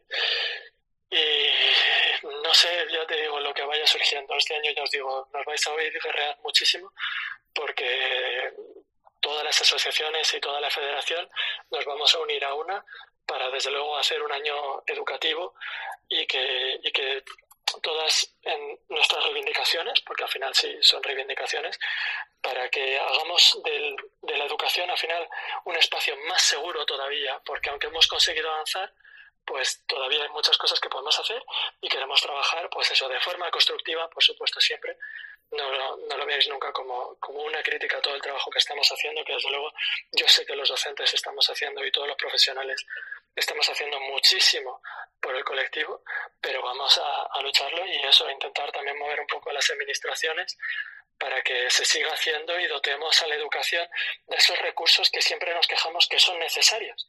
Y desde luego, pues luchemos para insistir en que hace falta mucho más recursos y mucha más inversión en, en educación. Bueno. No sé si, si más o menos. Sí, David, no, no, no. Eh, hay que. Sabes que además vais a tener a vuestro lado al claustro virtual, porque el claustro virtual siempre está ahí. Así que hay que permanecer muy atentos a los perfiles aquí en Twitter y en otras redes, por supuesto, tanto de la federación como el perfil de David, que está ahí de coordinador. Así que, bueno, de verdad que estoy segura de que va a ser un año muy, muy productivo y estaremos muy atentos a, todo lo que hagáis. Y te voy a hacer otra pregunta que creo que es un poco retórica, pero con todo lo que estamos diciendo, em, ¿qué opinas de que se estén prohibiendo obras de teatro o determinados libros en los centros educativos, David? Vamos al tema, ¿no? Últimamente que, llena un poco también eh, algunas, algunos titulares. Eh, me parece muy triste, Ingrid. Me parece muy triste que esto esté pasando ahora. Porque se escudan en ciertos sitios en llamarlo en lo que llaman, eh, ahora, ahora le han puesto un nombre más bonito, ¿no? Ahora lo llaman el cheque parental. Es como que vamos a dejar un nombre bonito para algo que es horrible, ¿no? Y no es un cheque parental cuando hablamos de eso.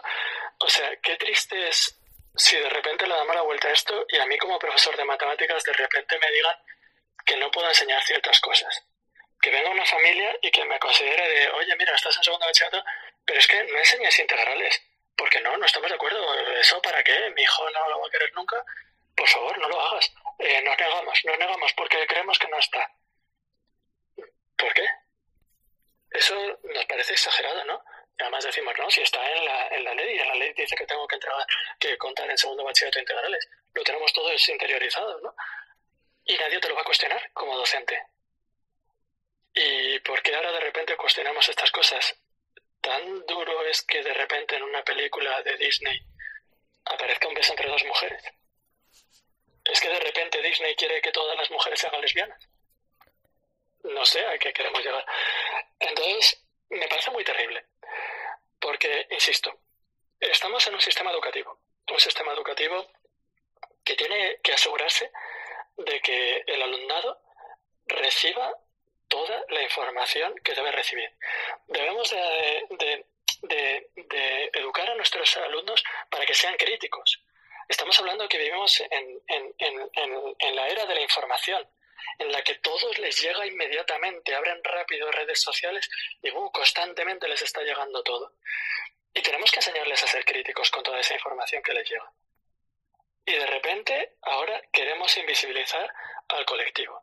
Con lo que yo, permitirme que lo llame así, yo lo llamo censura.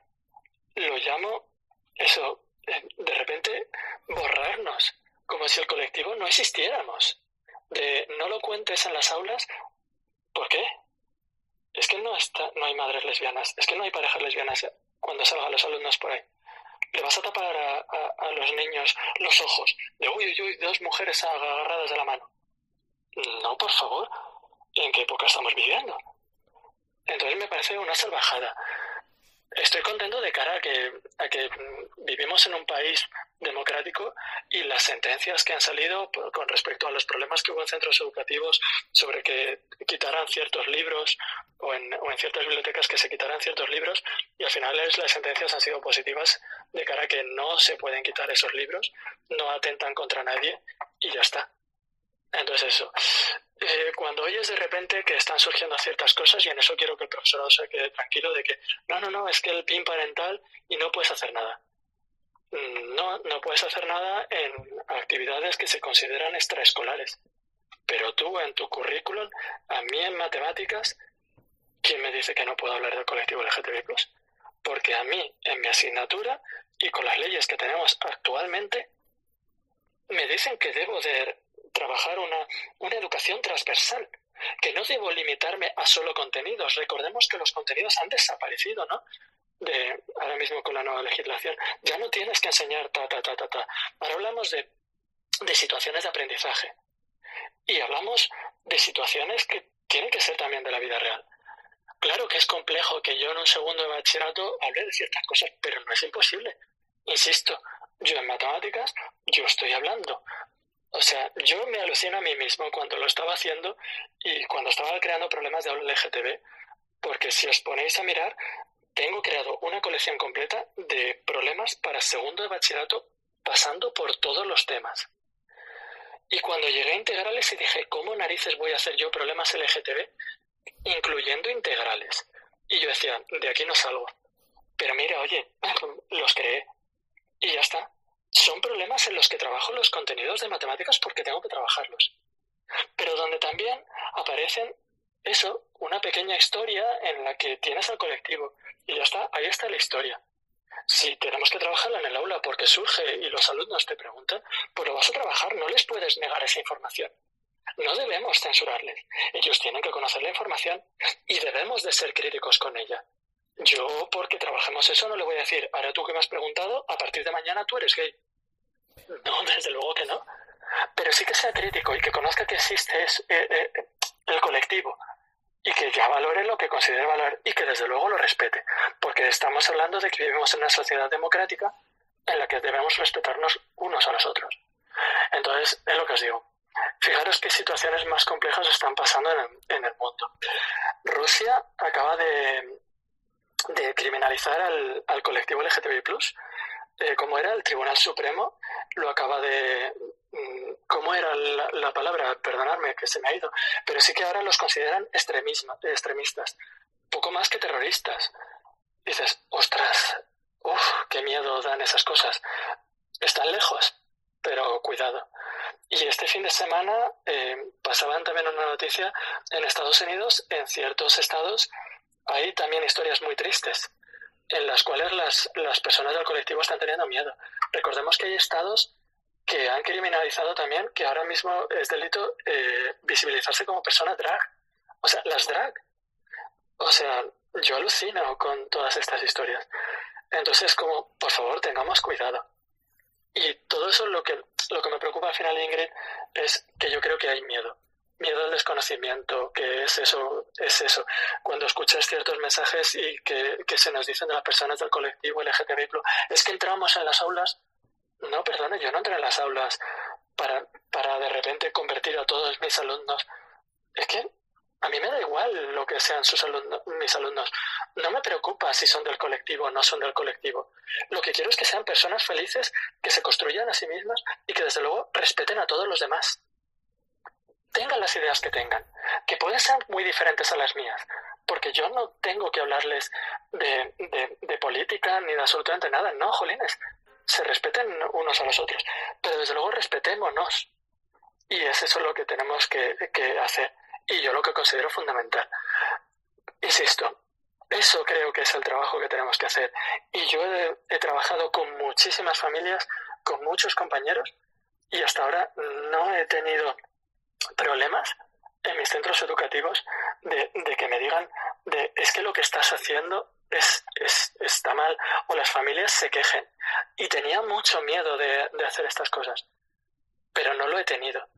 Y estoy súper orgulloso porque, ya os digo, familias muy diferentes, con ideas muy diferentes a las mías, pero desde luego que trabajamos desde el respeto. Y esas familias, al final, cuando termina el curso, te lo agradecen.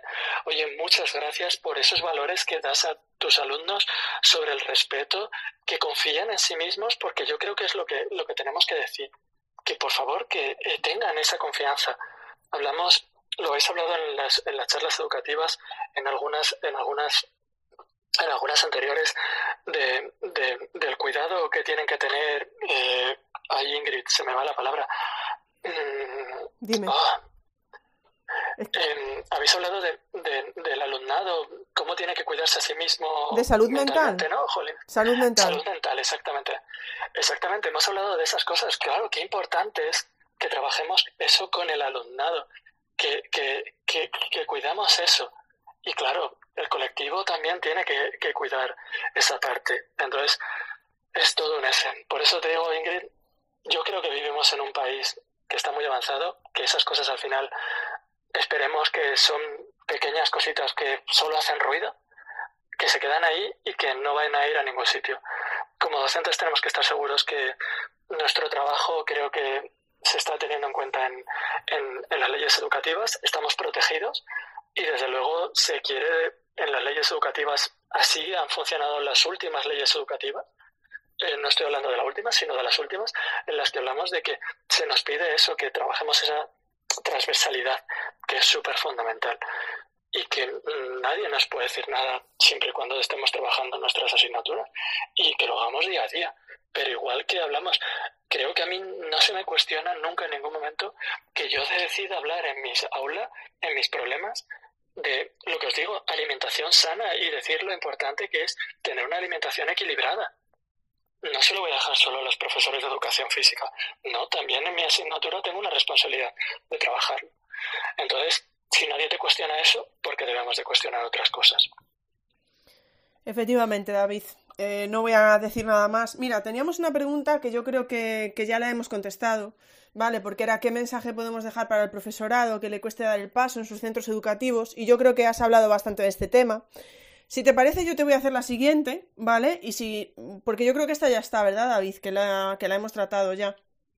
Sí, yo creo que sí. Sí, hemos hablado bastante de este tema, pero vamos a pasar, que también lo hemos tocado, pero quizá un poquito menos, ¿no? ¿Qué mensaje podemos dejar al alumnado vamos por otro lado, que se sienta acosado, insultado o despreciado en sus centros educativos. ¿Qué puede hacer o a dónde puede acudir? Yo estoy convencido 100% y por lo menos todo lo que conozco de, todos los centros y de todo sitio, porque he tenido la fortuna de, de poder pasearme durante estos últimos años por, por todo eh, nuestro, nuestro territorio nacional y conocer un montón de centros educativos. Y yo estoy seguro que ahora mismo todos los centros educativos ponen todos sus medios para ayudar al alumnado. Entonces, yo lo que digo a ese alumnado es que en sus centros educativos siempre hay alguien que desde luego pueden contar con ellos. Que no tengan miedo en ningún momento, que de verdad que, que no, no tienen que tenerlo. Y que, y que en los departamentos de orientación, en las tutorías, los psicólogos de los centros, o sea, todas las profesionales que están, los profesorados, los profesores que estamos ahí, que de verdad que no, tengan ningún miedo. Entonces, que cuenten con todos los profesionales. Yo creo que en esta profesión somos muy profesionales y, y, con todas estas cosas no estamos luchando. Me encanta cuando hablamos, por eso os decía que no me gusta hablar solo y, y estoy haciendo algo que no, no, me gusta nada. Y cuando voy a cualquier charla y todo eso, me encanta que la gente participe y lo que invito es a todo el mundo que cuente sus experiencias. Porque al final son experiencias que nos enriquecen a, a todas, conocerlo, conocer historias que han pasado y que al final son súper positivas independientemente de que hayan podido empezar como hayan podido empezar.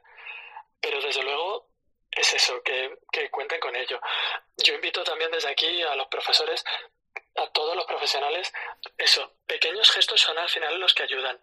Oía el otro día historias, creo que lo contaba Nando el otro día, Nando López, el escritor, creo que lo contaba de, de una alumna que, que, se le había acercado y que, y que le contaba pues eso, que se sentía segura porque su profesora el primer día de clase había, había leído la lista preguntando los pronombres. Y claro, era como que de repente una profesora había dicho los pronombres, me siento segura en mi aula. Entonces, los, los profesores tenemos herramientas muy, muy sencillas para hacer sentir seguros a nuestros alumnos. Y al final ellos van a acudir a ti, porque es lo que me estoy encontrando. El alumnado al final acude a ti en cuanto siente que, que le das esa pequeña seguridad. Por eso os decía, el que vayamos con nuestra pulsera LGTB, que la llevemos en un sitio visible para que sepan, oye, que estamos aquí, que no tienes el por qué ser del colectivo. Y puedes llevarla perfectamente. ¿Por qué? Porque apoyas al colectivo y tus alumnos la van a ver y desde luego se van a sentir seguros cuando sepan que eso y van a acudir a ti. Entonces, es lo que os digo. Podemos hacer nosotros muchas cosas y los alumnos, desde luego, en los centros educativos tienen a muchos profesionales a los que acudir y desde luego que eso, y que si tienen miedo sus compañeros, desde luego tienen que tener a alguien, alguien, siempre en los centros educativos, que no, no tengan miedo, no tienen por qué pasar por ninguna situación porque está ahí y el sistema yo creo que, que, les protege. Entonces, desde luego, el mensaje es que, que no se callen, que, que, va, que, que, hagan, que hablen, que hablen, que esto se va a mover y, y que y que, y que desde luego no va a pasar nada y que desde luego lo que digo, se sientan siempre seguros con, con ellos mismos. Bueno, David, desde luego nos vamos a llevar un mensaje muy positivo que me encanta de, esta charla, aunque estés hablando tú solo. Pero como decías, eh, no por mí, ¿eh? no porque hables tú mucho, sino por lo que decías que te gustaba hablar con más compañeros. Pero te voy a hacer la que tengo por aquí, que sería la última pregunta que yo tengo preparada si no hay ninguna pregunta más, recordad que las preguntas eh, para hacer durante el directo tenía que ser con el hashtag, con el hashtag, que siempre digo hashtag, de las charlas educativas, ¿vale? O sea que si no lo habéis puesto y queréis mm, volver a realizarla con el hashtag, estáis a tiempo, porque si no iremos terminando, David, que llevamos casi dos horas, ¿eh? Para querer hablar con más gente, llevamos casi dos horas hablando. Pero te voy a hacer la última pregunta que teníamos por aquí, que era también pensando en las familias, ¿vale? Y quería saber si nos podías dar alguna recomendación para las familias que nos estén escuchando y que tengan un hijo o una hija del colectivo y que no sepan bien cómo actuar o cómo apoyarles. Yo creo que lo primero es escuchar. En esto es fundamental escuchar a, sus hijos, sus hijas, sus hijas. Escuchémoslo siempre con una mente abierta, porque hemos crecido en distintos épocas, pero no estoy contando nada que no digamos de cualquier otro alumno, alumna o alumne es que siempre es muy importante escuchar a los hijos. Entonces, eso es básico en, en, cuando decides ser padre, madre, madre. Eso es fundamental. A los alumnos del colectivo, pues desde luego, a, los hijos, hay que escucharles, ser súper abiertos y desde luego no hacer de esto, no hacer de esto un mundo. Es algo más, ya está. Cuando, cuando tu hijo te cuenta la, la historia o te, te confiesa que es del colectivo, yo creo que lo primero es mm, ver que, que tu hijo, tu hija, tu hija eh, se siente bien consigo misma y que, y que se lo expreses, que está súper orgulloso, que no es nada diferente ahora que te lo ha contado y desde luego que, que sigues queriéndolo exactamente igual que hasta ahora porque sigues siendo la misma persona. Y desde luego saber si hay, si hay algo más detrás, ¿no? Porque siempre puede haber algo más detrás. Yo siempre que algún alumno acudido a mí, rara vez es solo porque quieren contártelo, siempre hay algo más que quieren contarte y algo está pasando, ¿no? Entonces es al final con lo que hay que profundizar. Y desde luego que si se sienten perdidos en cualquier momento, en los centros educativos estamos súper vale, súper preparados, pero no sé cómo deciroslo, ¿no? Porque a veces sí nos sentimos un poco así, pero desde luego vamos a trabajar esta situación lo más, eh, o sea, de forma súper profesional para que si hay cualquier problema, trabajarlo. Y entonces que cuenten, pues eso, con, con, los centros educativos, porque, porque no, tiene, no tiene que haber ningún problema. Yo creo que también las familias que he conocido, o sea, al final te cuentan experiencias súper bonitas cuando aceptan todas las situaciones, o sea, escuchas situaciones muy bonitas, o sea, hemos escuchado historias de, de, de niños, niñas, niñas trans que desde muy pequeños tenían clara su situación, sus familias lo aceptaron en cualquier momento, pero era como que para ellos les venía un mundo porque desconocían la situación que, iban a vivir, pero que lo afrontaban, pues eso, con, con alegría, con que vamos a, a, eso, aceptamos a, a, nuestro hijo, nuestra hija, nuestro hijo, y, y escuchas la historia y cómo trabajaban con sus centros educativos, y es súper precioso. O sea, dices, qué, qué bonito es que cuando trabajamos en equipo con las familias, en los centros educativos, porque luego al final lo que escuchas de todas estas historias es que los alumnos, las alumnas, los alumnos, son los que mejor lo aceptan. Todas estas historias son ellos los que mejor lo llevan. El problema lo tenemos los adultos. Eso está más que claro. Y dices, jolines, pues al final es eso.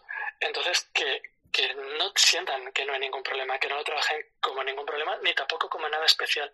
O sea, las personas del colectivo, estamos ahí, ya está. Pues tu hijo, tu hija, tu hija es del colectivo, porque es así. Pues ya está, no hay absolutamente ningún problema, no hay nada que lo haga más especial que los demás. Entonces yo creo que es trabajar todo con naturalidad. Sí, el problema puede ser cuando surgen otras cosas. Y es lo que, desde luego, las familias cuenten con los, con los centros educativos. Porque, como decía antes Ingrid, no hay fórmulas mágicas, no hay situaciones mágicas. Cada, cada historia es un mundo completamente diferente. Entonces yo creo que es eso. Al final, llevarlo todo bien y lo mejor posible, porque es eso, que no vengamos y pensemos es que ser del colectivo es un problema o va a generar problemas, que no, que no lo, no lo es en ningún momento. O sea, no, no lo veamos de esa forma en ningún momento. Entonces, ya está. No, no sé, Ingrid, si, si, más o menos me he explicado. Te has explicado, pero perfectamente, David. Eh, es que ha sido un space maravilloso. Bueno, eh, me pareces una persona espectacular, de verdad, David. Ha sido un placer escucharte. Es que no te imaginas, ¿eh? estamos todos aquí, hay un montón de comentarios con, con el hashtag de las charlas educativas que ahora podrás verlos.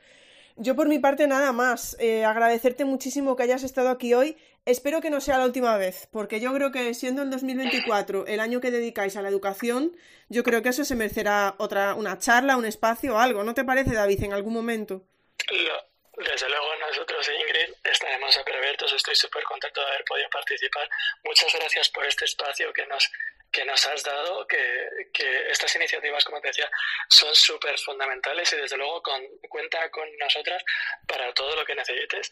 Y ya sabes que, que yo escribo, te escribo cuando haga falta y desde luego eh, nosotros también contamos con, con vosotras, con, con, todos los docentes que estáis ahí, porque este año también es un año para los docentes y que trabajemos y desde luego eh, en federación y, y, yo creo que toda, no sé, en el mundo educativo consideramos que esto es algo fundamental.